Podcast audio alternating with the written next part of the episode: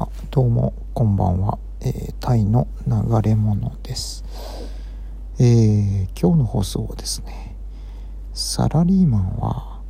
早朝出勤をすると上司からの覚えが良くなるかというまあ割と普遍的な問題について、えー、語りたいと思います。まあこの早朝出勤ですね。えー、いわゆるサービス残業とちょっと似ているんですけれどもまあ8時半から、え、スタートの会社でしたら例えば7時半の1時間前にもですね会社に来ていて、えー、何か仕事をするような、えー、そういったようなことですねで、えー、やっぱりまだ私のまあちょっと具体例をお話ししてそこからまたちょっと構想について考察していこうかな。えー、私、タイでですね、去年まで、まあ、とある消耗品の日系メーカーの消耗品のですね、ルート営業をしておりました。まあ、あ専門商社ですね、えー、とある、えー、工場で使われるですね、消耗品を、えー、タイにある製造業の工場のお客さんに売っていくという仕事でしたけれども、まあそちらの方でまあ会社の、えー、始業時間、えー、開始時間というのは8時半でございました。でしかしながらですねあのその会社に入って、えー、前任者がおったわけですけれどもその人がその人からですねいや大野さんあのこの会社入ったからにはまあちょっと早く来てくださいと。7時45分7時30分とか。7時45分ぐらいにも来てほしいと。いうことをなぜか言われてですね。うんなるほど。そういうことかと。まあ最初の方は私もそれに一応従ってました。うんどうですかね。1年ぐらいですかね。でだんだんとまああ会社の様子が分かってってきたので、うん、まあわざわざそんな早く来る必要はないなということで、えー、だんだんと15分刻みぐらいですかねあの来るのが遅くなっていってですね、えーえー、最終的にはまああ7時あ8時過ぎぐらいですかねに会社に到着するような塩梅になっておりました。でそうですね。まあねこの会社、まあ、上司がですね日本人の上司でしたけれども、うん、非常にまあちょっと陰湿というかあ感じの人でしてね。あの例えば私が早めにその人より早く来て、えー、着席着座してですねなんか仕事してるふりをしててですねそこのに上司がまあ現れた時現れると。後から現れた場合まあ一応私の方から挨拶をするとですね一応向こうからも挨拶の返事が返ってくると。で、えー、一方でえー、っと私が後あ上司の方が先に会社に来ていてで私の方が後から来るといった場合は、えー、私からも挨拶してもその上司は、えー、無視をしましたね。もう完全にシカとしてですね、えー、全然あの返事をしないというような人でした。でさらにはですねその上司というのはあというかその会社ですねその会社あの体系のローカル企業でしたけれども日本のその消費財のメーカー日系メーカーと付き合いがあると同時に、まあ、とある産業機械をですね扱う商社でもあったわけです。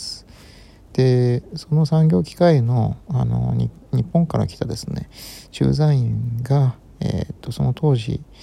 同じフロアに会社のフロアにですねあの、えー、出向してきている、まあ、その専門商社に出向してきているような形になっていてで、えーと、と同じフロアで同じ部署にですねいたわけですよ。でえー、っと私の挨拶に関してはまあ無視してきたわけですけどね、えー、まあ当然のことながらというかその、えー、上司というのは出向してきた駐在員に対しては挨拶を、うん、自分からしていくという無視しないというかですね。いやーほんとねいやらしいというかね、えー、本当に感じの悪い輩でした。うんでてな感じでねまあこれはまあ挨拶というのはまあ一日の始まりですからね。まあでこれまあ細かいこと言うとどっちどっちから挨拶するかっていうのもねいろいろこの権力関係というのがあと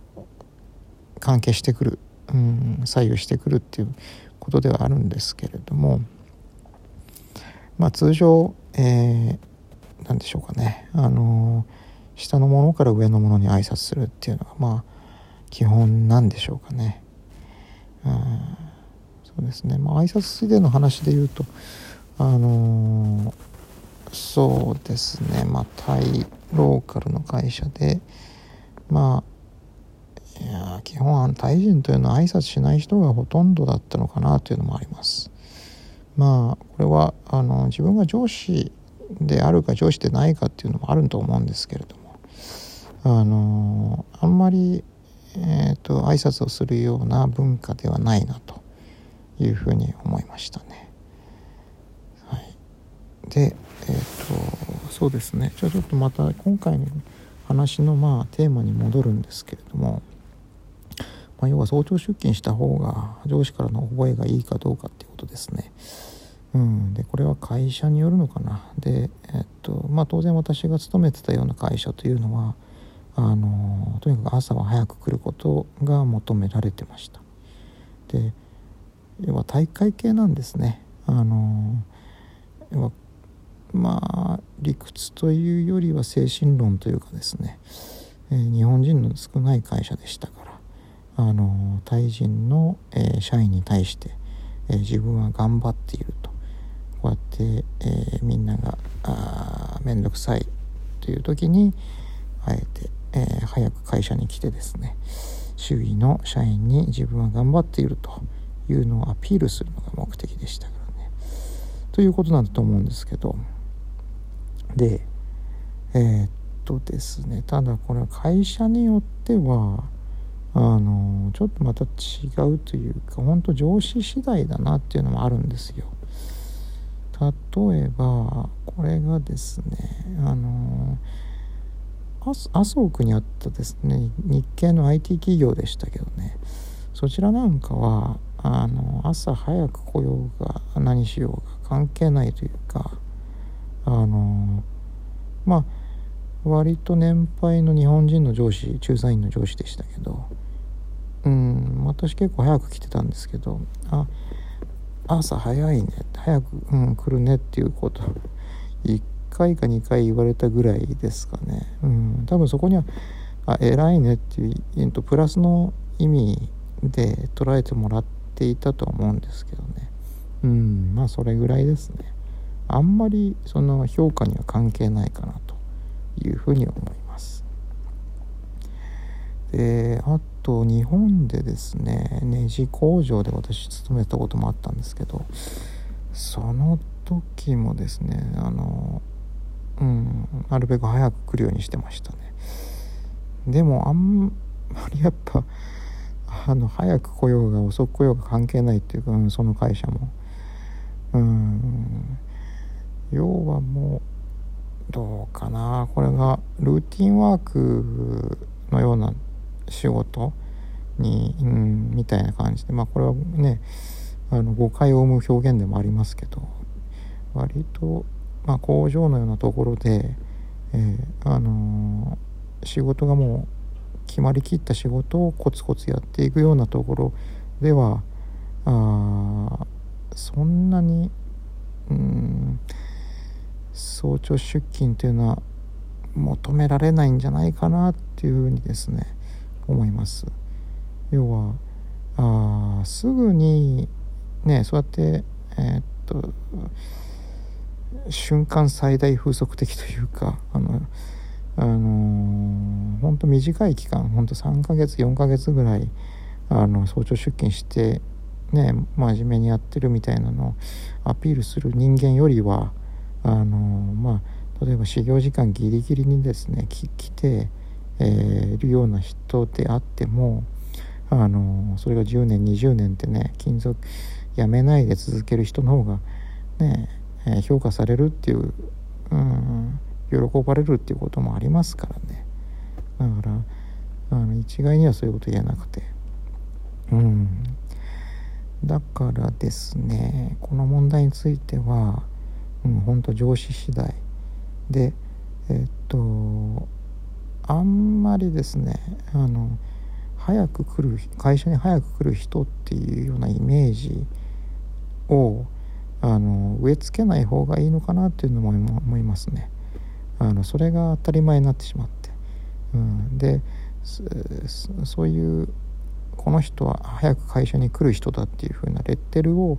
あの上司とか経営者に与えない方がいいのかなと。うん、でえー、っとギリギリに来るっていうようななんか悪い印象を与えるのも良くないですけれども、うん。まあ、そこそこのうまい塩梅の部分を見つけてですねえー、っと変な、えー、っと早く来すぎもしないし、えー、遅く来ることもないというか、うん、この辺のバランスは非常に難しいんですけどねうまく見極めていきたいところではありますよね。えーと、今日の放送は以上です。ではさようなら。